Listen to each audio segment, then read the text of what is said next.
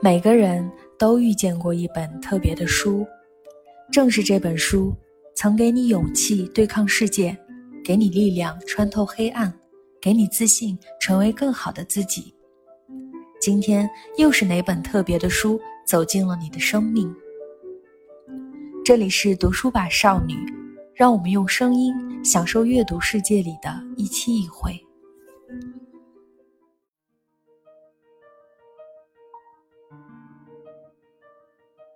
我作为他的亲属，我要签那十几页手术同意书的时候，而且医生把我叫到小黑屋里面，就跟我说会有这样的风险、那样的风险，这个风险你明白吗？你清楚吗？清楚，在这里签字，在这里按手印，那个感觉真的很夸张。我那个时候啊，我有一种非常大的震撼，叫做天哪！我从来不敢摔杯子，我永远想着是我摔完杯子之后谁收拾啊？我能摔吗？你整个人在身体、情绪、精神上本来是朝着某个方向走的，那个方向包含着你过去的积累和未来的梦想。然而，忽然之间，一场大地震、一次严重的疾病，或是一个偶然，让你身不由己。如果这次事件足以改变你的心意，那么你的余生也会由此改写。是。这么长时间以来，父母的这个生病都没有让我崩溃。就是我看到这个女孩子的文字，我真的是没有忍住，就是流泪了。我就觉得天哪，她多么的勇敢，她多么的坚强。但是你把她扔在我们的人堆里，可能她就是一个非常非常普通的女孩子，因为她都不知道那个钱念一百。她说：“你可以给我红色的毛爷爷吗？”我我我的小姑妈说了，如果我攒够二十张，我就可以坐飞机去北京看她了。然后你们知道，很多大人听到这个小孩这么认真的说这句话，肯定是不愿意拒绝的嘛。就这样，他攒了，他竟然攒了三千五百块钱，真的。我后来他来北京前，我看他那个那个纸那个那个木质的一个存钱的盒箱子，我都惊呆了。一个六岁的孩子就这么攒了六个月。攒了三千五百块钱，哦，所以我没有做好销售，是因为我脸皮不够厚，或者说是因为我自尊心太强了，我舍不得放下我这点自尊心，然后我就会对这句话比较质疑，我就觉得，那是真的吗？就是难道我成为一个不要脸的人，我成为一个把我的自尊放在地下，我为了得到你这一单，我为了签下你这一单，我就要舍弃这些吗？难道这是真的吗？说你不要让我看到那个小机会，我看到那个小机会，我就会把它无限放大，我就会用那个机会，不管它多小，只要我能找到那一个锚点，我就可以干翻这个世界。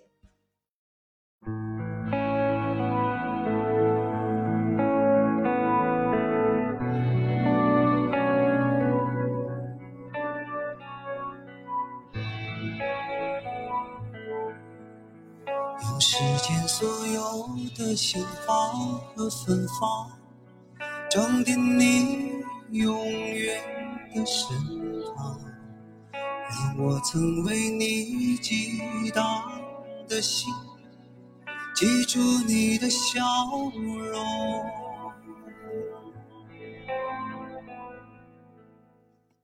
Hello，大家好，欢迎大家收听读书吧少女。今天的这一期呢，是我的个人 solo。呃，我今天呢，想给大家推荐一本今年我在呃五月份看了一本书，然后这本书就是给我带来了非常多的一些震撼吧，就是等于说它影响了我很多的价值观。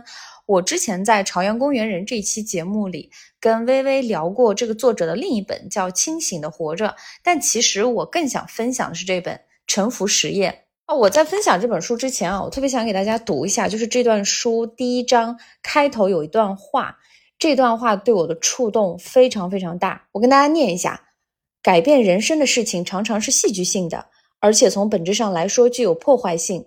你整个人在身体。情绪、精神上本来是朝着某个方向走的，那个方向包含着你过去的积累和未来的梦想。然而，忽然之间，一场大地震、一次严重的疾病，或是一个偶然，让你身不由己。如果这次事件足以改变你的心意，那么你的余生也会由此改写。严格来说，在那次事件之后，你已经变成了另外一个人，你的兴趣和目标都变了，连你整个人生的根本目标都已经改变了。这种事情通常是影响巨大的，你会扭头绝尘而去。然而，事情并不都是这样。使我的生活陷入彻底混乱和改变的，不是咆哮的大事件，而是每天在我耳边的低语。这个是作者写这本书的开头。这是一本什么书呢？我跟大家分享一下啊。这本书其实你可以把它理解为是个人自传。这是美国的这个作家，呃啊不是美国的一个算是企业家和这种心灵导师吧。这个关于做这个冥想啊，就是灵修这方面的。他叫麦克辛格，但同时他也是一个上市公司的大老总。这本书呢，其实讲的就是他自自己一生的历程。从外人来看，其实他是一个非常成功的创业者和生意人，但实际上他的整个人生和职场生涯特别的跌宕起伏，包括到最后他的公司会被整个就是美国司法部门起诉，啊，就是会发生非常多这个跌宕起伏的事情。但是呢。在他从他开始像一个疯子一样住在车里和帐篷里，每天冥想，一直到他就是四十多年来，就是一直到他六十多岁，就他每一天去这个树林里冥想的事情从没有间断过。然后不管他的身上发生什么样的事情，他都是以一种非常接纳的这种状态去接受一切。嗯，所以这个等于说这样的一种叫什么？呃，生活方式吧，或者是行为模式，深深的改变了作者。嗯，我们可以理解为是，他是一开始从这个他脑子里有一个声音，然后这个声音就怎么都关不掉。从这个时候开始，他对自己的内心进行了探索。嗯，中间有五个步骤吧，从他不自知到自知，从自知到对抗，从对抗到控制，从控制到放手。从放手再到臣服，就是我为什么想把这五个阶段告诉大家，是因为我们好像听到了“臣服”两个字，就简单的觉得 OK，臣服意味着我要接受，其实不是的，就是你不仅要接受，你还要放手，就是你还要对这件事情或者这个人带着一种臣服，就是臣嘛，君臣对吧？服就是很服气，就是你要带着这样一种心态。就是这本书对我的这个震撼还是蛮大的。其实我一般很少去看市面上的畅销书。我虽然是一个读物博主，但是我对市面上的畅销书都一直非常的警惕。包括其实呃有非常多出版社的老师给我寄各种各样的书，然后希望我能够在节目里推荐一下。其实，在这里我真的非常非常的不好意思，因为我这两年说白了，因为我这个播客和这个微博上的这一点点粉丝量，然后相当于是白嫖了非常多的好书，但是我很少会拿来推荐，是因为我一直对这个读书这个事情有自己比较多的一些偏见吧，啊，会觉得说，嗯，这个书真的非常适合我的用户或者是我的听众去听吗？它跟我。能产生什么样的联系呢？所以我对推荐书一直都比较谨慎，这也是为什么读书吧少女我很少自己推荐书，一般都是邀请嘉宾，并且我也不会让嘉宾去推荐一本畅销书，一般都是在他们的生命当中的某个阶段给他们带来影响的书。那你们会发现这些书有的是畅销书，有的是一些经典的书，有的甚至是可能在一些读书人的眼里是那种鸡汤书，但是。书没有好坏之分，呃，那说回来，就是这个书《沉浮实验》适合什么样的人听呢？呃，包括今天的这期节目，我觉得，如果首先啊，我自己的一个判断，如果你是一个非常敏感的人，因为我就是一个非常敏感的人。首先，我是一个天蝎座，然后呢，我我是来自于三胎家庭，我是家里的老三，就是你们知道，从小就是看别人的眼色，就是。你要琢磨很多人的眼神、话语，这样长大的啊，加上我的这个呃多愁善感的性格，然后我又非常喜欢看一些文学类的书，喜欢写一些自己的情绪，所以就是种种来看，我是一个呃比较敏感的人，应该说是非常非常敏感的人。所以今天的这期节目，包括这本书，首先啊，特别适合敏感的人看。就是，嗯，说到敏感，我也想在这里呃多唠几句啊。就为什么我们会敏感？其实我觉得，除了我们天生的身上自带的，就是先天的一些就是敏感的这样的人格之外，啊，其实后天的作用特别的大。比如我刚刚提到了我的家庭背景，对吧？我作为家里的老三。那我虽然说家人当然是很爱我的，从小给予了我非常大的宽容、自由和爱，但是你仍然，你作为一个小孩子，你就是想成为宇宙的中心，所以你仍然是对大人的一举一动，呃，是非常的这个敏感和介意的。因为我从来都不是一个特别叫什么钝感力，对吧？大大咧咧的人。然后再一个就是，包括我们。嗯，我在十五岁的时候去高中学习，那我们高中是寄宿制高中，那我一年三百六十五天当中有三百三十多天都要跟舍友们朝夕相处。那你们想象一下，我远离家乡去那么远的地方，然后宿舍里的这几个人已经构成了我整个青春期生涯当中最最亲密的人。你想，我们天天在一个班里学习，在一个食堂吃饭，然后又在一个寝室生活，这其实这种集体生活也会让敏感的人越来越敏感，让钝感的人越来越钝感。这是我的一个发现啊。所以我的这些后天的一些经历，其实也是让我成为了。越来越敏感的人，包括我后天选择看什么类型的书，对吧？什么类型的电影会打动我？像我，我告诉大家，漫威的电影我真的看不下去，就是不是说它不够好，而是说我很少会对这种英雄主义的电影产生这个共情，我总是能够。更多的共情那些小人物，就你们知道，呃，别人在看漫威电影的时候，大家的关注点都是超级英雄打败了什么敌人，打败了什么坏大坏蛋，拯救了世界。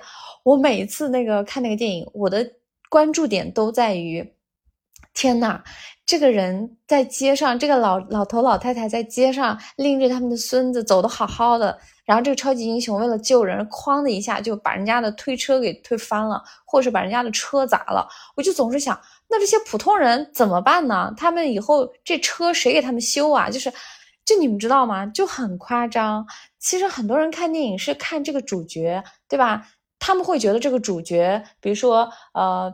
从这个墙爬来爬去，从这个家冲出来，从那个家的天台跳下来，跳到别人的车上，然后把别人把别人的车抢走，为了追坏的坏蛋，就大家会陷入那种紧张刺激的这种剧情当中。但是我永远都在想，天呐，这个人可能刚准备要去开会，他要开会迟到了，然后这个人这个超级英雄就过来把他的车抢了。虽然说超级英雄的这个目标是为了拯救全人类、拯救全世界，但我仍然会为这种。很小很普通的小人物的命运感到共情，所以这就是我身上一个非常敏感的一个特点。然后再一个，其实我会发现成长过程中很多人其实是很外向的，但是慢慢的他会把自己收紧。这个其实我特别想跟大家分享一下，因为我跟我的好朋友埃诺尔，就是他也来上过读书吧少女的播客。嗯，我跟他之就是啊，在八月初的时候做过一次写作营，然后呢。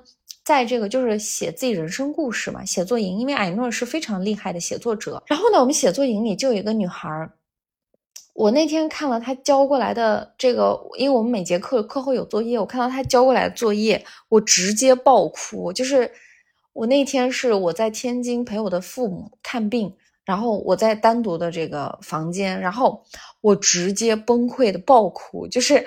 这么长时间以来，父母的这个生病都没有让我崩溃。就是我看到这个女孩子的文字，我真的是没有忍住，就是流泪了。我就觉得天哪，她多么的勇敢，她多么的坚强。但是你把她扔在我们的人堆里，可能她就是一个非常非常普通的女孩子，但是她身上那些勇气是。多么的值得每一个人学习这样的故事，多么值得更多的人看到。我为什么我们为什么总看那些大英雄、大的企业家、大的厉害的明星的故事呢？我们应该看看这些小人物，他们是怎么去克服生活艰难的。就是这个女孩是什么样子的类型呢？我跟大家简单的说一下她的一个整个故事啊，我不能透露太多，因为还没有经过她的这个。批准。当然，我很希望说，我们未来如果出版这个合集的时候，我特别希望能够把他的这个故事收录进去。就是他从小是跟他的奶奶一起长大，然后呢。因为父母这个离婚，然后他从小等于说是一直处于一会儿寄宿在一个家庭，一会儿寄宿在他的姨妈这里，然后大部分时间是寄宿在奶奶这里。但是奶奶其实是很爱他的，但是呢，奶奶有一点点不太好，就是会喜欢用言语去，就是语言暴力，就是会经常说一些比较难听的话对这个小女孩。那你们想象一下，小女孩离开爸妈，她本来就。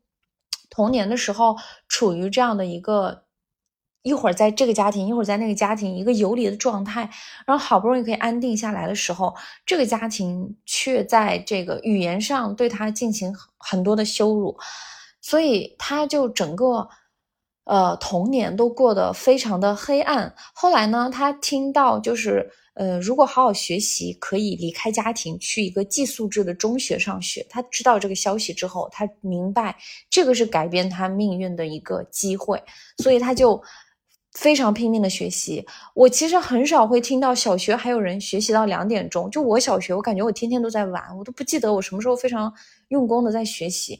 但是他呢，就是每一天会学习到两点钟，甚至他的文字里会写那个台灯都没有电了这样子。然后他也是在那个时候，因为总是在微弱的灯光下面学习，然后眼睛就呃近视。然后，但是不出众不出所料啊，他以非常高的分数考上了这样一所就是寄宿制的中学，离开了他奶奶家。然后呢，他去了这个中学也不敢松懈，就一直是拿第一，一直到中考啊，包括大学。就是他有一句话非常震撼我，他说学校里。能拿的奖项我都拿了，就是除了那些奖学金之外，有各种各样参加的这个活动的。然后他就是说，他为了得到这些奖项，他就拼命的去呃参加什么演讲比赛呀、歌唱比赛呀，去加入学生会呀，他就做各种各样的尝试，甚至兼职。然后呢，你们知道吗？到了他高中的时候，他本来一直都是这样一个非常能量很强，然后很光芒。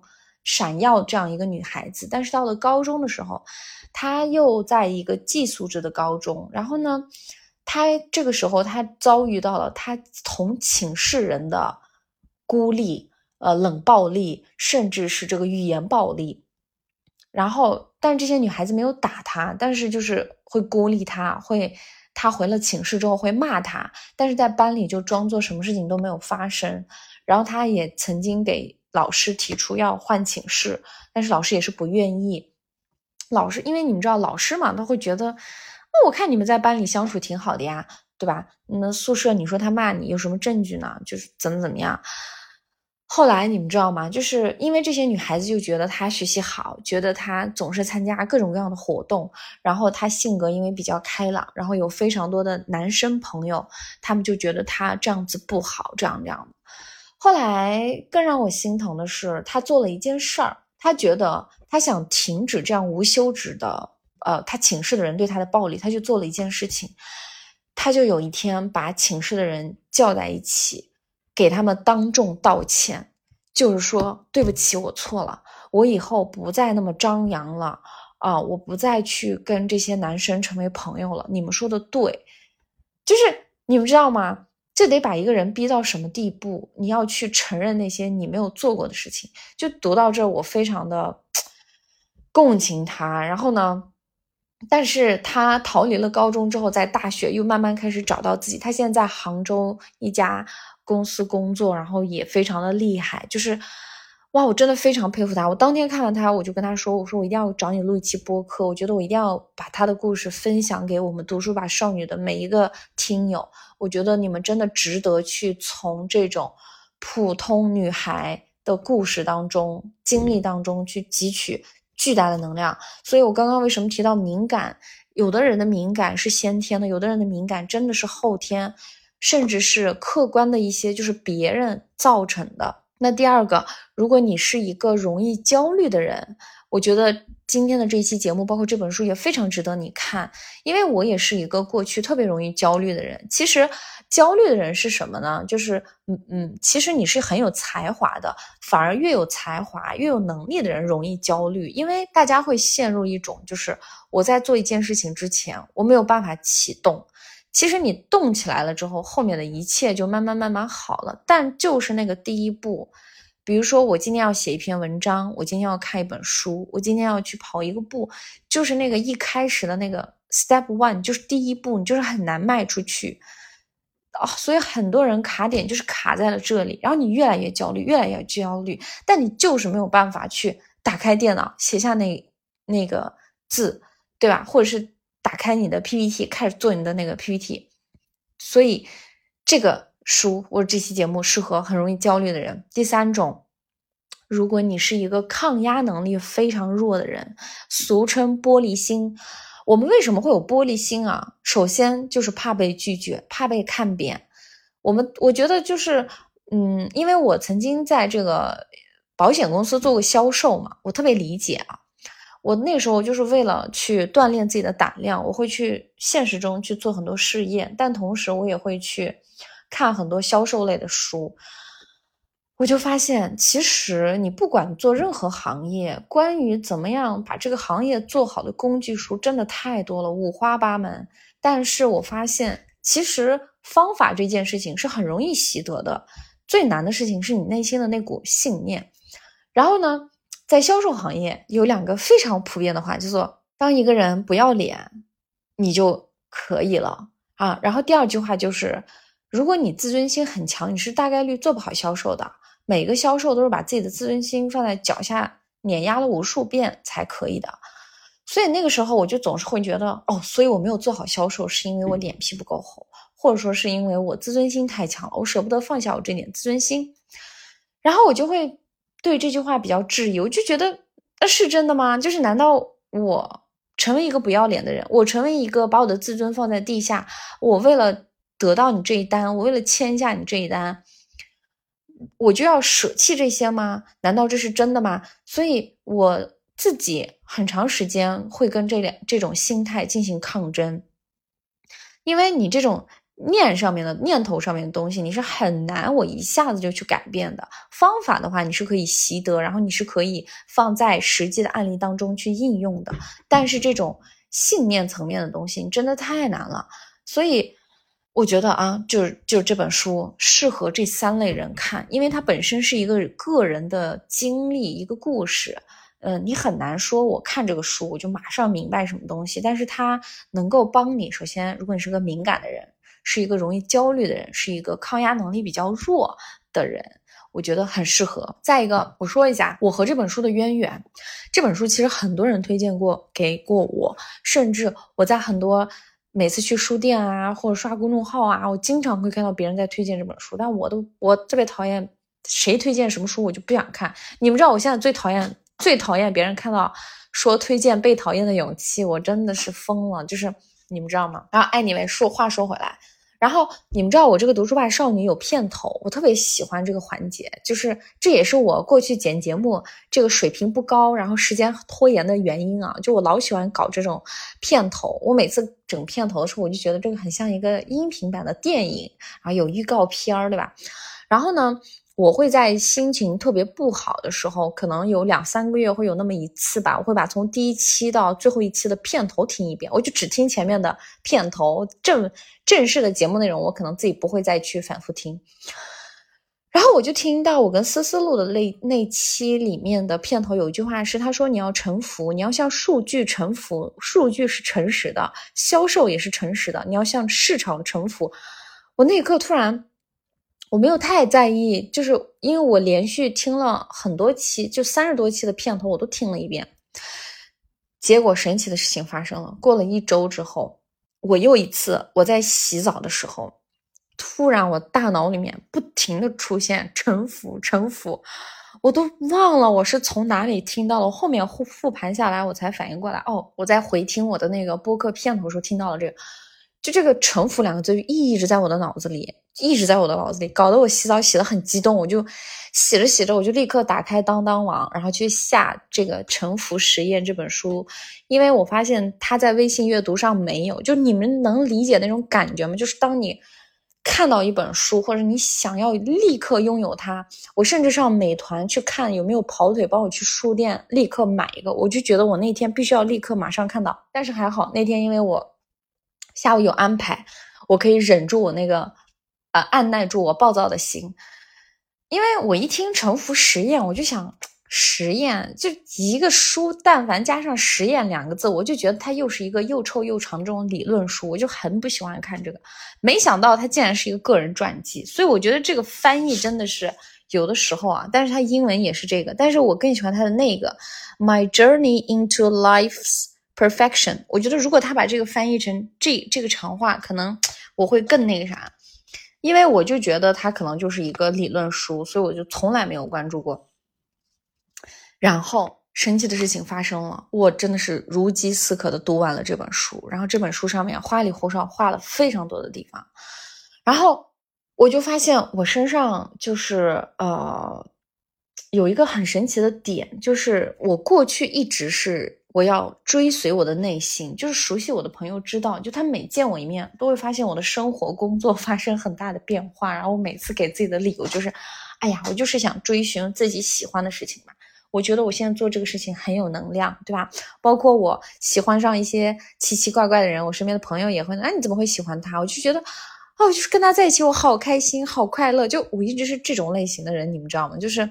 跟着自己的内心走，真的是完完全全 follow your heart，导致我三十一岁的时候在北京没车没房也没什么存款，就很神奇。就是因为我是一个对这些不是那么，就是对现实的规划不是那么感兴趣的人，就我总觉得我要，哎，这一生多么短暂啊！我要体验最大最大化，体验更多东西。然后我的想法一直是追随内心。但没想到这本书告作者告诉我，不要相信你的内心，甚至不要相信你的大脑，就是因为过分的追求内心，你反而容易被生活扇巴掌。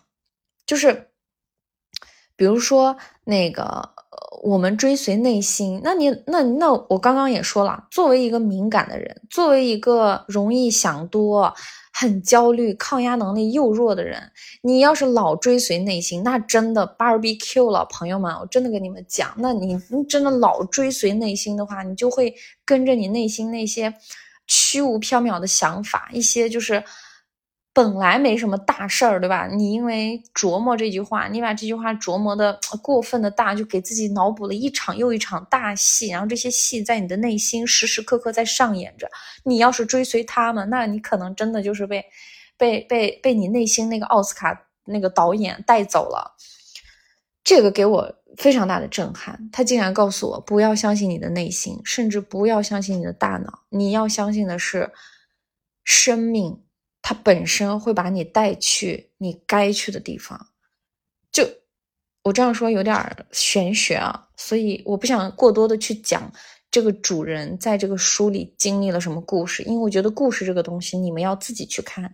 我如果现在给你剧透了，因为人物传记这个东西，你就相当于一个人物片的电影，它结局是什么样子，我要是给你们剧透了，那你们没有什么新意。我所以，我希望大家去读。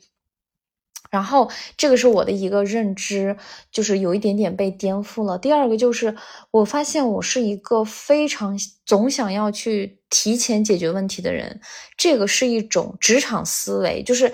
你从小做事情就是要有 Plan B，并且你要提前有。如果我今天做一件事情，我没有 Plan B，我就会慌。就你们知道，在这个里面，我特别想分享一下我过去有一段有一段恋情。然后呢，我当时是来北京上学，呃，不是不是，我我我我要考研。对了，然后我当时参加了一个什么培训班，然后我要那个去培训班的前两天，我要去找一个酒店，然后。因为那个培训的地方在昌平，特别远，我要在市区住下。然后那时候我其实是谈了一个男朋友，在北京上学。然后呢，那个呃，我俩就订酒店嘛，他就说那个我给你订好了什么的。我不知道为什么，我就总觉得这个不靠谱，你们知道吗？然后我就自己重新也订了一个同样酒店的订单。结果你们猜怎么着？发生了两件事情，非常的震惊我。果然，等我们去了那个酒店，哦，我订的是别的酒店，隔壁酒店。我们去了那个酒店，那酒店的人说你这订单不行，巴拉巴拉，反正就是没房，就是 没订成功。那那次好像是一个旅游旺季吧，反正就就很难订到便宜的房子，因为学生嘛也没有那么多钱。这个时候我就很淡定的跟他说：“哎，没事，我在旁边已经开了一间。”他说：“不是都没房了吗？你怎么弄的？”然后我就跟他说：“哦，我昨天晚上也随手下了一单，我想的反正大不了取消嘛。”这个时候这个男孩 就有点生气了。然后等到我们到第二个酒店的时候，哎，他身份证忘带了，就是你们知道吗？就就如此的那个啥。但是 anyway，当时这是一个很小的事情了，我就突然想起来，是因为我们后来分开之后，又过了很久，我们重新在，因为我跟他是老乡嘛，我们重新在家乡，就是我回去吃饭的时候，我就跟他聊起这段短暂的恋情，然后他就跟我说。他说：“我跟你在一起压力特别大。”他说：“你老是想要掌控一切，而且你会让我觉得我特别无能。就是你总是无形之中把很多事情 Plan B 都想好了，然后那个啥，让我看起来我特别没用。本来我作为一个在北京生活了这么多年的人，这些事情你应该是我能够安排好的。那我当时更莫名其妙了，我就心想说，对吧？但是我现在回过头来想，就是。”呃，我举这个例子啊，当然这个例子是非对错，我觉得咱们不需要争论，那是年轻时候的事情，对吧？就是无所谓了，已经过去了。但是我举这个例子，我是想跟大家分享的是，我过去就一直是一个要提前解决问题的这种思维模式，就是一件事情我一定要想好 Plan B，就是我很害怕生活失控，就是一种掌控感。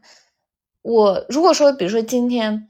那个我要迟到了，对吧？我要去赶高铁、赶飞机，我要迟到了，我会非常生自己的气。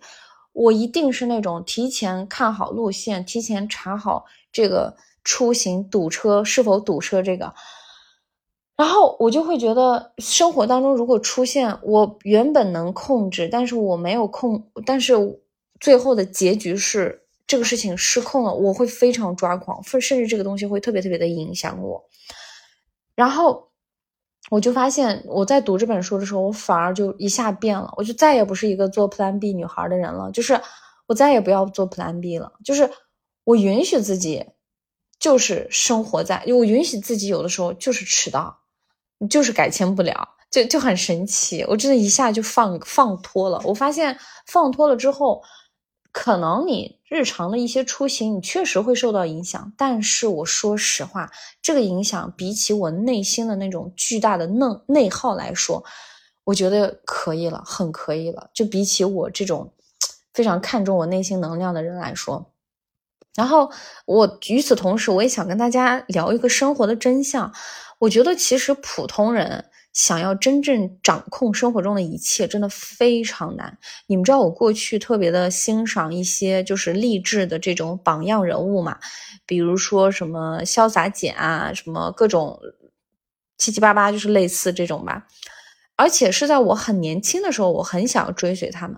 后来我发现，其实就是，嗯，我不知道大家有没有看过一本书叫《异类》，就我们总觉得好像那些人成功是因为他们非常的努力。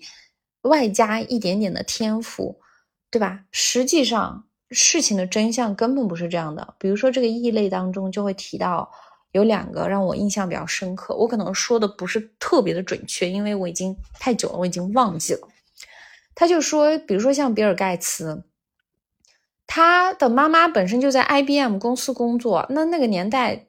大家连普通人连电脑都是什么都不知道的时候，他就已经有机会可以去他妈妈的公司的的那个机房里面，就已经开始可以接触电脑了。那你说这比普通人的跨度要往前领先多少年？这时间的力量，你这东西你普通人能比吗？第二个就是冰球选手，就是他们会说那个他们在招生的时候，就是会让这个。年龄小的，什么出生在冬季的人还是夏季的人，反正就是要提前把一波人送进这个冰球队。你们知道，这个出生的春夏都能对一个人后续的成功带来影响，这些都是我们看不到的那些普通人成功背后一些很隐藏的这种像盲盒一样的细节啊，这除了他们自己自身之外，很多人是不可能知道的。所以，我逐渐的，包括我为什么想做这样节目，就是因为我更加想要去关注普通人的生活。因为比如说那些我们常见的励志榜样，对吧？那他们可能出身就是当地人，对吧？然后父母又是很高官，然后。学校又很好，他的同学们，如果他想创业做一件事情，他第一批客户全部都是当地的啊，都是在各个公司很不错的。我就拿保险举例子，举个例子，为什么外地来漂泊的人很难去在保险行业很难一开始做得很好？我今天说的可都是大实话啊，就是就是因为你就是没有资源啊，你没有什么认识的人，你认识的人大概率都是跟你一样北漂的人，那你怎么指望他们每年大家都是月光族，对吧？而且现在的年轻人都是这种，呃，没几个钱儿，但是一定要住在国贸、三里屯、CBD 这种类型。那你怎么指望他们拿出比自己房租还要多很多的钱来去买保险？这样就是我看不见、摸不着，并且它是对我未来风险进行的一个投资的。这样一个产品呢，真的很难。我觉得这个是我想跟大家说的一个现实。当然，我从来不否认那些成功的人有非常多、非常多的品质是值得我们学习的。比如说他们的自律，他们很这个呃努力，对吧？很勤奋。但是我更希望让大家认识到生活的真相，就是他们。很多啊，很多这种有资源、有背景、有有这个家世显赫的，他们从小出生在这种认知层面，其实就非常的不一样。我过去其实约会过一个男孩子，他的父亲都是官官二代，他算官二代吧。然后你会发现，你平时觉得这个男生吊儿郎当的，但你会发现他会跟你聊《论语》。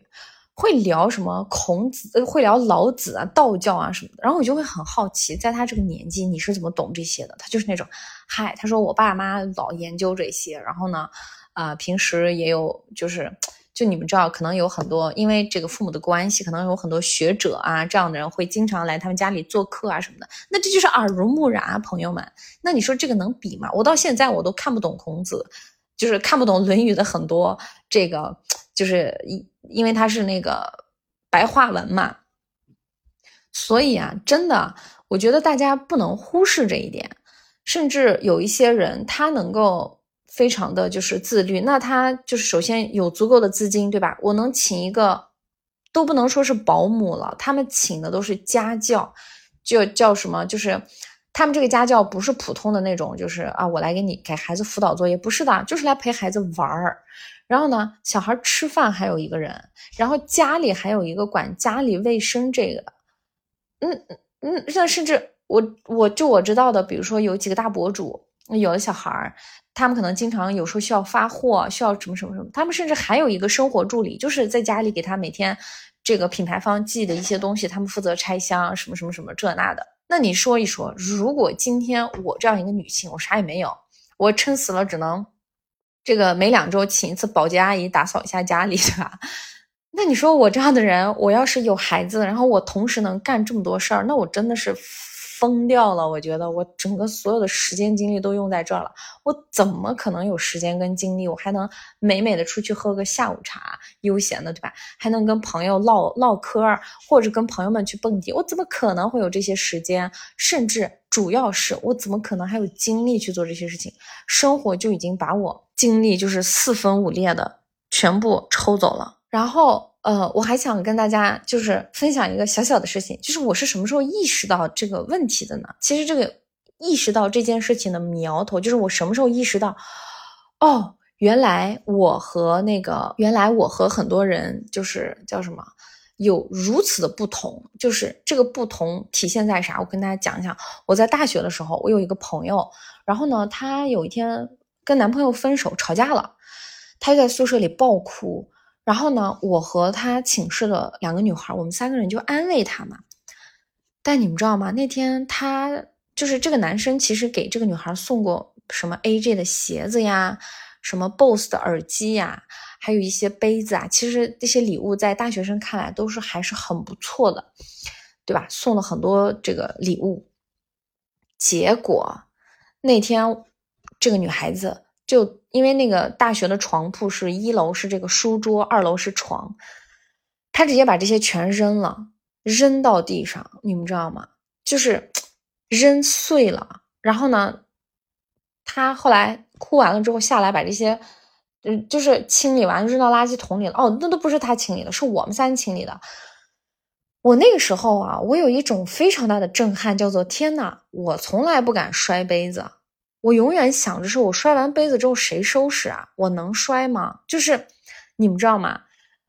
后来有啊，我跟你讲，再讲一个搞笑的事情，就是我后来有一天，就两三个月前吧，有一天我发生了什么事情，我非常的生气，我特别想要砸杯子，然后我就突然又想到这个女孩的事情了，我就觉得为什么她可以这么活得这么的任性，她可以毫不犹豫的把这些贵重的礼物。扔掉，甚至他可以把杯子扔在宿舍的地上，他从来不考虑任何的后果。他为什么能能这样子，就把宿舍跟待当成自己家一样？他为什么能如此任性？我们为什么不行？然后我那天在家里就把一个红酒杯子砸到了我们家的洗碗池里，就特别生气，哐当砸掉了。砸掉之后，但这偶尔这么发疯一下还是很爽的。但我回来走了五分钟，我又灰溜溜的去收拾了，所以我就觉得就很好玩，你们知道吗？所以这些其实都是生活的真相。接下来我想跟大家分享一下沉浮实验里面一些启发我的观点，我觉得这个可能是今天更重要的部分，因为我刚刚也说了，这是一个讲个人经历的书，所以我就不讲这个作者的什么前前后后，他是怎么做到的，有什么品质之类的。我觉得这个的趣味性，读书的趣味性，我就不剥夺了。我想跟大家聊几个我喜欢的观点。首先，第一个观点是，臣服啊，就是意味着当你在做工作的时候，全心全意的做你面前的事情，不计较个人得失。工作的时候像是在为宇宙做事，因为事实本就是如此。这个让我很震撼。你说谁工作的时候会想着我？这份工作，我是在为宇宙去做，我是在为自己去做。我们更多的是觉得这是我的领导布置给我的任务，对吧？哦，我到底是做八十分呢，还是做六十分？哎呀，我做了八十分，领导万一打回来，我又改几遍，最后他还是拿着六十分的东西去，我还至于那么努力吗？就是我知道大家都会有这样的困惑，因为我也有。我年轻的时候在职场，我都是拼命想要去，领导说写。写五千字，我就是要写一万字那种类型，我就永远想在我的水平之上去做到更好。但是你们会发现，当你在职场工作一两年之后，你这种冲劲儿就没有了，因为社会会有非常多的规则会规训你，让你成为一个哦，你即使写一万字，其实领导就是想要六十分的东西，他不想，并不是所有的领导都想要一百分的东西，所以。这个也会让你在后来的职场当中有那么一些些懒散，然后我就想起，我已经忘了自己有多久就是不计得失的去做一件事情，就是我不管这件事情能拿到什么样的结果，但是我做的时候，我就是拼尽全力的去做。我仔细回想，可能上一次发生这个事情，就是我大学被选拔去香港大学的时候，这也是个很好的故事，我跟大家讲一讲。那时候呢，我其实报到晚了，然后这个香港大学的教授给我们提前留了一些作业，我交的也很晚，然后我就觉得，哎，算了，我都两次交作业都交晚了，那我肯定大概率是不可能被被选上的。而且我当时交作业，我还交错了，就写错了，就你知道那一张纸被我拿涂改液涂的七七八八。我当时交上去的时候，我就觉得行了。因为这个老师他会通过我们的作业、报告各种各样综合的维度去选拔六个人去香港大学进行这个交流，然后我就觉得，哎，算了，我肯定没戏了，我就已经就不想搞了，你们知道吗？就觉得就这样吧。然后呢，我就完全没有想着结果。然后第二件事情是，那个时候我妈妈从就是新疆给我带了几个小花帽。我当时啊，就你们知道，新疆人真的是非常热情好客的，他就总想把这种家乡特色的东西送给这个内地的朋友，对吧？啊，那我一想，哎，香港大学来的老师，香港人，对吧？那他肯定更加不知道这些少数民族的文化的东西。我说，哎，我去给他送个花帽吧，我觉得那个花帽真的好好看，他可以带回去，放在他的办公室。但是我从来不是以说。OK，因为要选拔了，我要贿赂，然后去给老师送礼物。我从来没有带过这种想法，你们知道吗？我只是单纯的觉得这个东西很值得纪念，并且我当时在大学，我除了我的那个班主任之外，没有那么多老师是我喜欢的。所以，我这个人就是这样，我喜欢什么人，我就会很想去给他一些，就是就就是付出输出很多这样子。哦，永远也忘不了我当初就是说那个，我说我我说这是我妈妈寄的，我说这个是我我先解释了一下这个花帽，解释了一下我们的文化，我说您可以那个带回去什么什么的。结果这个老师非常严格的跟我说，我不能收你的礼物，这是一个很严重的事情，你们知道吗？我当时吓坏了，我心想咋了呢？这是我就是好心好意送一个特别的礼物，然后他就说我不能接受你这个东西，而且我们现在处于一个选拔的阶段。你这样子很容易会让我误以为你是为了得到一些机会，采取一些什么手段。这真的是他的原话，我当时都惊呆了，你们知道吗？然后我说没有，老师你误会我了，我纯粹是觉得这是一个礼物。然后我就灰溜溜的离开了他的办公室。那一天我就更加绝望，我心想完了，这下我就更加不可能选上了。我这都已经前面对吧？作业作业晚交，作业做错了，然后。这个我还闹了这么一出，我就干脆就对这个东西就不抱任何期待了。但是他架不住我喜欢，就是因为这个老师总让我们讨论一些很好玩的话题，然后就很积极，我就很开心。我是真的对这个事情本身很感兴趣。然后你们猜怎么着？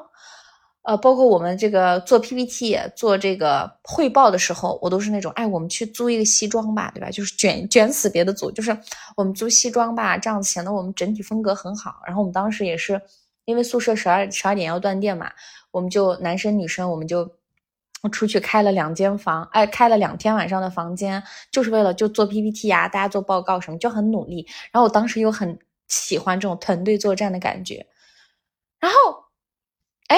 我就选上了，当然我选上的时候，全班都很惊讶，因为大家觉得我大一大二天天在谈恋爱，就没来听过课。我这样的人是怎么被选上的？你，然后大家之间也有流言蜚语，就觉得老师是因为我是少数民族，对我格外的关照。当时我听到这个气死了，我就去找老师，我说大家都这么说我，我不去了，我要证明我的清白什么的。然后老师说你怎么会这么想呢？因为。当时这个他们就就反正香港大学这边他们是不会公布学生成绩和名次的，你们知道吗？然后他就跟我说，他说他给我写邮件，他说你的成绩一直都在前三，我看中的从来都不是那些课堂的成绩，我看中的是你的表达能力、你的组织能力、你对一件事情的认知啊，你的这个认真程度、靠谱程度和你的这个创意，我更加看重的是这些东西。然后他就说你放心吧什么的，然后我才哦。但这东西我也不可能跟全班说，老师是因为这个选我的，你们误会我啦。就你怎么可能解释？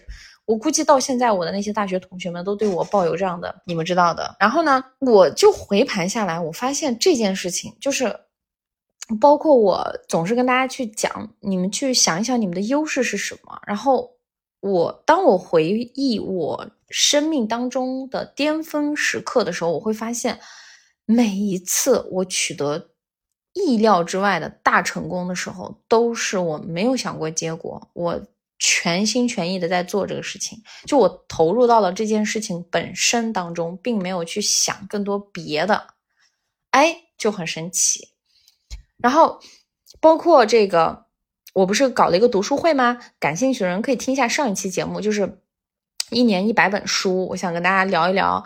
这好好的聊一聊这一百本书，然后这个项目也是我过去很多年我一直想做这个事情，我就一直想做，因为我就一直受不了那些拆书稿的平台，十五分钟解读完那些书，就是让人越来越焦虑。听上去你好像听到了很多知识，但是那些案例什么的，啊，反正你们可以听一下我上期节目，我就一直想跟这个东西对抗，就做一个自己的读书会。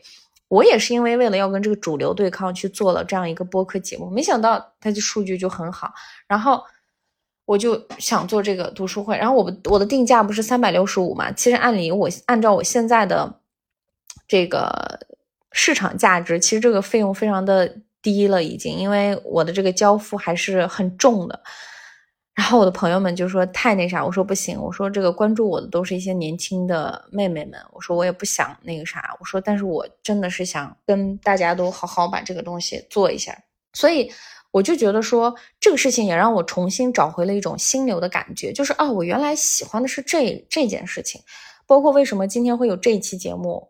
我就下定决心要把读书吧少女好好的做起来，好好的跟大家推荐更多的好书，把更多普通人的好故事带到大家面前。就因为我发现，经过这两年反反复复、起起伏伏，呃，我包括最近发生了很多事情，就真的让我觉得，其实是读书这件事情，某种程度上默默的把我带到了今天，引领我成为了今天我这样子。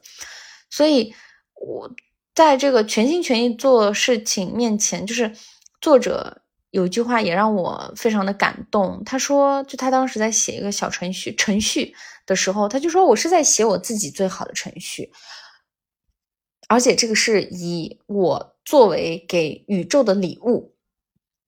当他越是这么想的时候，他就会发现灵感源源不断，容不得他偷工减料，甚至他的这种执着，就会让他想要把这个。程序变得尽量完美，不管花多长时间，或者从商业的角度来说多么的不明智，这个就很像我想做的这个读书会，就是不管它从商业角度来说多么的不明智啊，然后甚至花花很久的时间要去做这个事情，但是我就觉得这就是我的。生命之流，我觉得这就是生命在召唤我的地方。我就我我就很想把它做好。你知道，我今天早上啊起来，我其实已经一个月了，我已经没睡好觉。但是我最近莫名其妙，这能量又回来了。我从早上起来我就开始在琢磨这东西怎么弄，就非常的心流。所以真的，大家你们想要做一件事情的时候，可以想一想，全心全意的做。你把它当成是这件事情。你是在为宇宙做这件事情，你是在为你自己做这件事情，甚至你自己就是这个宇宙那种感觉。好，第二个就是第二个观点是，有的事情刚开始的时候是一团糟，但是到最后它仍然可以有非常积极正面的结果，就是。我给你讲我最近的几个小小事情啊，我的我的是我的故事说出来，那真的是你们都要你们都要为我 情不自禁的落泪感觉。但我现在能笑着说出来，是因为我接纳了，就我接受了，就是甚至这个事情都我都不需要去思考我要不要接受，它它就发生了，我就是该接受。就是比如我可能很快就要流落街头了，笑死！就是我之前一直在想，我要那个数字游民，对吧？当然，这是冠一个称号，我就想去一个特别宜居的地方，就是离开所有我熟悉的地方，去去好好的做内容，好好的阅读，好好的写作。这一直是我多年来的想法。以前我是想去冰岛的，然后也很好笑。我每次说我想去冰岛体验冰天雪地时，我身边总有那些总有那些没情商的人说：“那你为什么不去阿勒泰？为什么不去东北？那儿雪也挺多的，也有很多你不认识的人，就很好笑。” Anyway，话说回来。就是，嗯，还有一个事情，就是我的父亲，嗯，最近我的父亲，呃，母亲，还有我哥哥的两个小孩儿，他们一起来到了北京。其实我这段时间是没有太多的时间、精力，包括经济方面，能够去支撑一家人在这里游玩的。但是为什么我就觉得这个事情，我我得让他们来呢？是因为。我的我的小侄女儿几年前来过北京，你们知道吗？就坐飞机来的。然后这这些年我回家，因为都是坐飞机，因为新疆太远了。然后呢，我的侄子就总来机场接我，他就每一次都说：“我什么时候能坐飞机？我什么时候能够去北京看你？我也想去北京。”每一次打视频都会这样说，甚至说我要好好学习，以后去北京。就你们知道，你们对小孩的这种愿望，你是很难去这个，就是你会觉得，如果说代入一下，如果那个是你。你会希望你的小姑妈帮你实现这个，你就会觉得哇塞，我童年知足了，一切都知足了那种感觉。我就觉得我一定要帮他们实现。然后呢，嗯，最好笑的事情是我侄子过生日的那一天，我跟他打视频，然后他就又提起这个事情，我就跟他说，我说，我说这样吧，放暑假的时候你可以来北京，但是，呃，坐来北京是要那个坐，你想坐飞机、坐火车没问题，但你如果想坐飞机的话，我说你要。攒二十张红色的毛爷爷，你就可以买机票来北京了。我的侄子，你们想象一下，六岁，牢牢的记住了这句话。从此家里但凡来客人，然后比如说要给他们起零花钱，给两个小孩零花钱的时候，我侄子就会非常认真的跟他说：“你可以给我红色的毛爷爷吗？”因为他都不知道那个钱念一百，他说：“你可以给我红色的毛爷爷吗？”我我我的小姑妈说了，如果我攒够二十张，我就可以坐飞机去北京看他了。然后你们知道，很多大人听到这个小孩这么认真的说这句话，肯定是不愿意拒绝的嘛。就这样，他攒了，他竟然攒了三千五百块钱，真的。我后来他来北京前，我看他那个那个纸那个那个木质的一个存钱的盒箱子，我都惊呆了。一个六岁的孩子就这么攒了六个月。攒了三千五百块钱，并且我爸妈说，只要有人给他钱，他都不花，他就花他姐姐的钱。就是你知道，小孩儿他也馋嘛，对吧？去商店啊什么的，但是他每次都说，你你就是比如说我父母带他们去商店，说我给你买这个玩具，买这个，他就会说，你可以把钱给我吗？我要攒钱去北京，就很好笑。然后呢，你听到这样的话，你怎么能忍心？就是我我当时会觉得，天呐，我要是这个暑假。不带他实现这个梦想，那小孩的这个期待就会落空。你想，他期待了半年这个事情，所以他们就来了。于是他们就来了，然后来了北京之后呢，也是经历了一堆乱七八糟的波折。哎，我的人生真的就是一个行走的抓马。然后，anyway，呃，《沉浮实验》这本书当中给我的感觉就是接纳一切，所以我就一直接纳一切，甚至我要接纳。我自己不是一个完美的人，我没有办法给他们规划一个非常完美的旅程。甚至我跟你，我跟你们讲，我爸爸都没见到天安门，真的就是故宫的票呀，我也订不到了，就没票了。就你们知道吗？后来我本来很沮丧，后来我又重新看了这本书之后，我就放下了。我就觉得，你们要接受你们的女儿。的这次旅程安排，它就是不可能完美，就是你们不要对我抱有最高的预期。与此同时，我也不要给自己这么大的压力，说哦，我一定要把你们安排的特别好，就特别那什么。那我现在就是做不到，怎么办嘛？所以我就直接性，我跟你们说，每天的行程就是临时定的，就很好笑。但我觉得大家都很快乐。然后呢？后来去天津的时候，因为我找了一个比较好的医生去看我爸爸的眼睛，没想到医生说你这爸爸的眼睛太严重了，必须要立刻动手术。然后又是辗转反侧，给他找到了这个医生啊什么的，然后导致我们在天津就待了一个星期，就是等这个手术日啊什么的。后来手术非常成功，非常顺利。之后我就觉得，哇塞，就是很多事情真的，一开始真的是一团糟，尤其是当我知道，就你们知道。签就是我作为病人家属，我一直以为这东西是得我妈妈签。我作为他的亲属，我要签那十几页手术同意书的时候，而且医生把我叫到小黑屋里面，就跟我说会有这样的风险、那样的风险，这个风险你明白吗？你清楚吗？清楚，在这里签字，在这里按手印，那个感觉真的很夸张，朋友们。就我过去只是在电影里 看到这个场景，但你真正经历的时候，你内心真的是颤的。但是。你又不能告诉你爸妈，因为我爸是个特别胆小的人，就他平时就不怎么，他这辈子就没去过几次医院。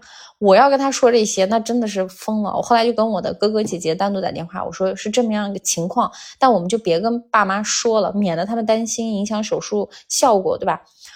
我就一直跟我爸说，哎，没事儿，多大点事儿，这手术不成功就再换一家呗，这么多医院，就是我就一直是这种状态。就是我们这两周发生任何事情，我都是哎没事儿。然后包括我妈，就是就你们知道，老人特别操心。然后我就是那种哎没事儿，丢了就丢了吧，又不是什么。就我一直是带着这种臣服的状态，并且我的这个状态也在慢慢的感染他们。因为我妈就是个特别爱操心的人，我就跟她说哎没事儿，你睡吧，大不了就这样呗。然后包括我妈说那个会不会影响你工作？我说没事儿，大不了我就被开了呗，这有啥的？然后 我就一直在说这样的话，并且我这次我也意识到了，我就一直在跟他说，我说钱是世界上最容易办到的事情，我说钱是最不重要的事情，最重要的事情就是我们一家人健健康康。开开心心，然后平平安安，这个是最重要的。就是最重要的是两个小孩也见了世面对吧？他们打开了眼界。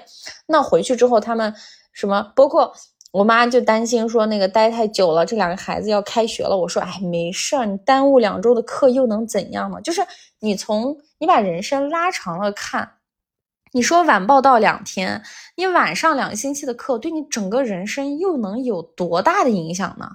所以我就发现，我们很多时候特别容易纠结进这种鸡毛蒜皮的小事儿里，然后导致这个事情真的越来越糟糕，越来越糟糕。但其实。每件事情的最后还是可以有积极正面的结果，并且你要，我觉得内心我们要相信一件事情，哪怕真的是大难临头了，你要相信老天是不会放弃你的，宇宙是不会放弃你的，它是不会让你特别的惨的。你可以仔细看一看周围，就此时此刻，比如说你是不是身边其实也蕴含了非常多的机会，但是你没有静下来去看一看。我告诉大家，我特别喜欢的一个剧叫《亿万》，《亿万》里面的男主他会说一句话，他说：“我每一次我只要看到一个小小的机会，他说你不要让我看到那个小机会，我看到那个小机会，我就会把它无限放大，我就会用那个机会，不管它多小，只要我能找到那一个锚点，我就可以干翻这个世界。就这种感觉，就是你们要拿出这种气势和态度。好。”第三个比较影响我的观点是，呃，作者会说一句话，他说，越是对那些由个人好恶产生的内心的杂音放手，你就越是能够看到周围发生事情的同步性。什么意思呢？就是我知道我们每个人其实都是带着偏见去看这个世界，带着偏见去看这个看一个人，所以就是，嗯，我最近会常常想。我会天然的对一个人产生不信任，就是我那我那天我那天跟一个朋友聊天，是一个男孩子，然后呢，我们总是在就是跳舞的地方遇到，我每次就是远远的看着他，就是很高冷，就不想搭理他那种。后来没想到跟他成为朋友之后，我发现天呐，他竟然是一个读书的人，就是你们知道吗？他竟然会看很多很多的书，然后呢，他是一个非常智慧的人。同时，他也是个非常善良和暖心的人，我就觉得天呐，我对这个人的误会真的好大呀。然后这个事情让我在逐渐的反思，甚至我因为这个我又看了一遍这个书的这一段，就这个章节，我就发现，你对一个人的了解越深刻，你其实越能知道冰山下面的很多东西，所以。这个也给了我一个很好的思考和复盘，就是不要带着偏见去看世界，不要带着偏见去看人。所以我真的是格外的重视，比如说我们写作营啊，我各种社群里面的用户真实的这个声音，我其实很期待跟真实的他进行交流，产生链接。我会发现。他们不只是你的一个听众，他们不只是关注你的一个微博粉丝，他们都是活生生的人，他们背后其实有非常多好的品质、好的优点是等待被挖掘的。如果说你能成为那个挖掘他这个优点的人，你能甚至你能成为帮助他放大这个优点的人，那这是一件多么了不起的事情啊！所以，希望大家就是减少那些就是由自己的这个喜好。来产生的很多就是 judge，包括可能过去你被一个天蝎座伤害了，对吧？你下一次再遇到一个天蝎座，你天然的竖起了你的防备心理，你就觉得不行。就是我们生活中会很难、很经常遇到这样的情况，包括最近大家疯狂流行的这种人格测试啊。我说实话，我特别不喜欢这个，我也很讨厌别人来问我，因为我不知道我是什么。我测了好几遍，每次感觉都那个不太一样。所以我就觉得说，就是咱就是说，哎，就是不要带着偏见去看这些。然后呢，希望大家真的就是啊，带着空杯的心态看每一个人，真的，包括你的朋友也是。你当你带着空杯的心态，就是你不要带任何喜欢他或者不喜欢他，你带着一种平和的心态看他的时候，你其实会有一种第三方的视角，你能够捕捉到更多的信息，会发现这个人身上更多的闪光点。然后第四点，第四点也是我这一次非常非常有感触的，就是，呃，这个讲这个作者遇到了一个大 trouble，就是遇到了一个大大大，遇到了一个非常大重重要的一个事情吧，就是一个很大的挫折。然后呢，他当时一个治愈他的事情是什么呢？就是他会突然发现，团队里的每个人都在夜以继日的做事儿，以挽救这艘正在下沉的大船。就是这个事情给他的这个启发特别的大，就是他会突然发现，当他沉浸在这个对这个呃苦难或者是这个挫折的这个压力之下的时候，发现他身边的人在拼命的做事儿。然后呢，他就会很受触动，很治愈。这个让我想到了这个团队的力量。当我们在做一些事情的时候，你会发现，包括就是呃，我跟我的这个朋友做这个读书营的时候，啊，不是读书营，我在说啥？就写作营的时候，你会发现，嗯，他因为我的朋友也在经历一些，就是生活当中的一些事儿嘛，你就会发现他在经历这些事儿的。同时，仍然把这个课件准备的非常非常好。就是你通过他的课件，你通过他的讲课，你会发现他也在想办法去做这个事儿的时候，因为这个事儿是你跟他共同合作，你作为一个合作伙伴，你会有那种，哇，我可以放心的把我的后背交给他的那种感觉，就这种感觉非常的好。所以说，大家要珍惜自己的合作伙伴。然后第二个就是我这一次去医院的时候，因为。我发现我很少去关注一些别的行业的人在做什么事儿，就尤其是你开始做内容、开始做自媒体之后，你总是想着流量，你总是会看那些爆了的视频，你会失去观察生活当中那些普普通通的职工的现状。我这次带我爸爸做检查的时候，我就认真的看这个。天津眼科医院真的是实名表扬，我真的想给他们寄一面锦旗，你们知道吗？就是我从没有看过一家医院的医生们会那么的耐心，就真的是天津人性格真的好好啊，我真的好喜欢，真的这次就是爱上了，一整个爱上。然后就是你会发现，包括前面的那个导台，呃，不是不是导台，就是叫什么咨询台，然后咨询台也是，就是你去问什么问题，他都给你很耐心的回答。因为你知道，有的时候我一般有时候去看病啊什么的，我我很害怕去那个咨询台问东西，因为我会觉得我在问特别愚蠢的问题，然后我会觉得我在浪费那个，然后我会觉得我在浪费他们的那个，就是叫什么？我我会觉得我在浪费他们的那种感情，我也在浪费他们的这个叫啥？就是资源，并且我会觉得。妈呀，我这个水平，这个这个还上过学，我怎么能问出这么幼稚的问题？占用医疗资源，应该让那些更需要帮助的人去问。所以我对这些东西都一直是尝试自己解决。但我这次就是包括去做检查，然后你就会觉得每个人都很耐心，他们耐心。某种程度上，当然是他们是一个很好，他们是很好的人。但是另外一种层面上，他们的那种职业素养，就是他坐在这个岗位上，可能他就是帮你验个光的人，这个人是负责收票的人，这个人是负责给你解释什么的人。他们都好认真、好负责，就是好专注。我建议那些很焦虑的人、很迷茫的人，真的去医院里走一圈。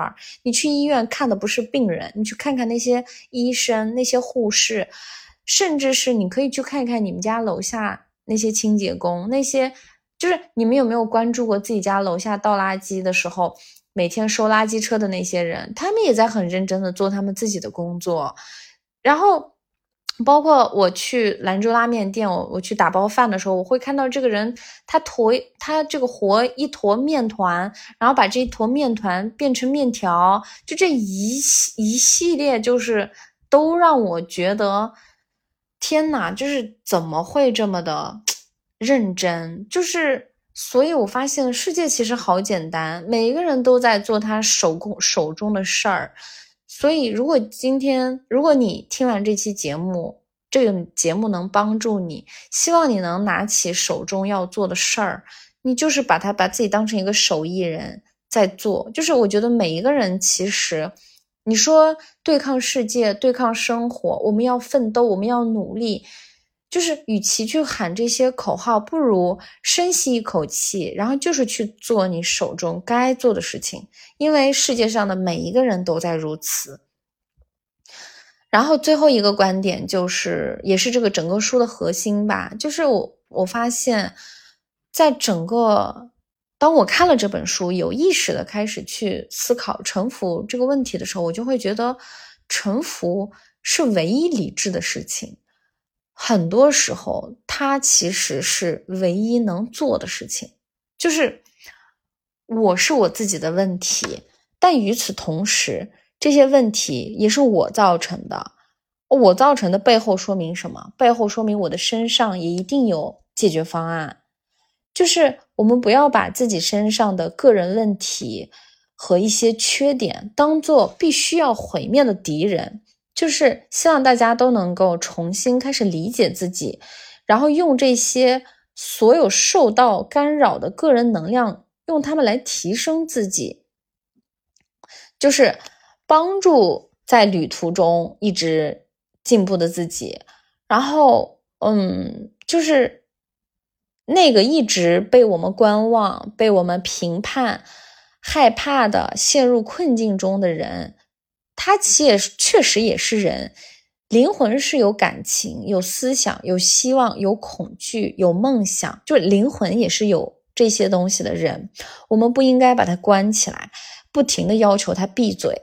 其实还有更多建设性的方案来处理这些不安的以自我为中心的能量，所以就是希望大家就是不要把一些这些东西都关起来，就是我们要城府。然后今天的最后想感谢一个人，就是我的剪辑心玉，因为昨天刚跟他见完面，然后嗯，昨天跟他见面，然后我突然跟他讲一个什么事情。啊！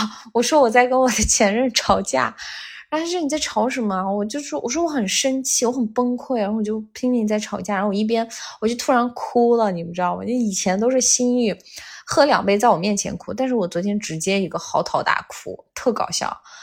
就是但是哭完我一下就好了，因为我昨天特别清楚的跟他讲了一句话，我说我过去一直觉得我是一个充满勇气的人，我在哪里跌倒，我就会立刻在哪里爬起来，但是我。这件事情让我意识到，我的勇气已经没有了。就是如果说我的体内有一个仓库，这个仓库是专门用来储存勇气的，我发现我已经没有了，我一点儿都没有了，就导致这种没有让我很长一段时间是没有能量的，眼睛里是没有光的，然后。我说这一切都是这个人造成的。而是虽然我表现的非常的洒脱，非常的不在意，但是我发现我原来反射弧会这么的长，然后我就跟他发疯文学，把他也吓到了，就嚎啕大哭。哎，哭完了，我跟这个前任也是很好的聊了天，然后就是我就发现了一个事情，哦，突然今天就缓过来了，就一下子，包括我能。这么早的起来做这个事情，甚至能鼓起勇气去录这一播客，甚至在今天的播客里，我其实讲了非常多非常多的事情，包括这个故事的这个播客的结尾，对吧？所以就想说，我感觉哇，我的勇气回来了，嗯，所以这期节目送给大家，然后呢，希望大家以后都啊。充满勇气，然后呢，拥有臣服的力量，然后学会向生命臣服，就是，呃，让生命的真实决定我们该何去何从。然后我相信大家每一个人都是一座待挖掘的宝藏。然后感谢大家继续支持《读书吧少女》这期播客，这个播客，我未来会继续努力，给大家送上更多的好书、好故事。然后感兴趣可以在 show notes 里扫我的微信二维码，加入我们的听友群。听友群以后也会好好运营起来，不会再让它死掉了。再一个就是，呃，很多小伙伴在问这个关于读书会的事情，这个真的非常超值。今天我还很感动，有一个女孩子，呃，她应该也是比我小吧，她叫我姐姐，应该是比我小。她又推荐了她的表妹，也去买了这个报名了这个读书会，因为她觉得。就我觉得这种感觉就是很棒，就是比起你去吃一顿饭、买一个口红、一百本书，真的能够在更多的层面帮助你很多很多。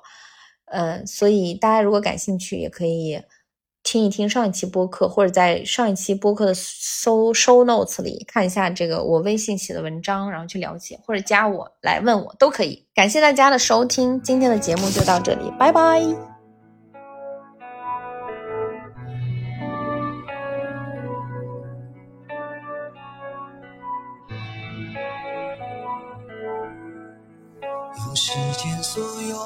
的鲜花和芬芳，装点你永远的身旁，让我曾为你激荡的心，记住你的笑容。